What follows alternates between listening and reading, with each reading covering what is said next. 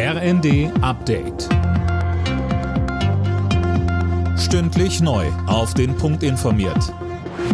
Ich bin Mia Hin. Guten Tag. Die NATO muss sich auf einen jahrzehntelangen Konflikt mit Russland einstellen. Das hat Generalsekretär Stoltenberg der Welt am Sonntag gesagt. Philipp Rösler. Stoltenberg warnt in dem Interview, sollte Russland in der Ukraine gewinnen, gebe es keine Garantie dafür, dass Präsident Putin nicht noch andere Länder angreifen lässt. Er ruft die Verbündeten auf, ihre Rüstungsindustrie schneller auszubauen. Und die beste Verteidigung sei, die Ukraine zu unterstützen, so Stoltenberg.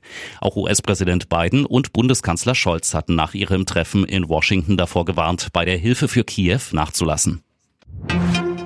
Vier Monate nach Kriegsbeginn will Israel jetzt auch den Süden des Gazastreifens unter Kontrolle bringen. Rund um Rafah bombardiert die Armee verstärkt Ziele.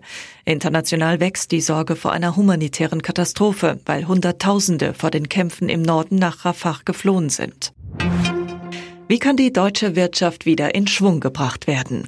Darüber haben laut ARD Deutschlandstudio Unionsfraktionschef Merz und sein Vize Dobrindt beraten. Gisa Weber. Genau und rausgekommen ist ein Zwölf-Punkte-Programm. Das haben beide jetzt per Brief an Bundeskanzler Scholz geschickt. Sie schlagen unter anderem vor, eine Wochen statt einer Tagesarbeitszeit einzuführen, um Arbeitnehmern und Arbeitgebern mehr Flexibilität zu ermöglichen.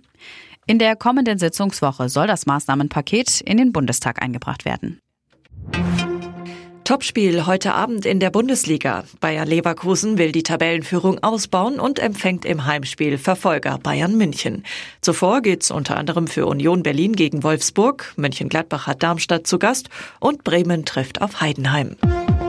Alle Nachrichten auf rnd.de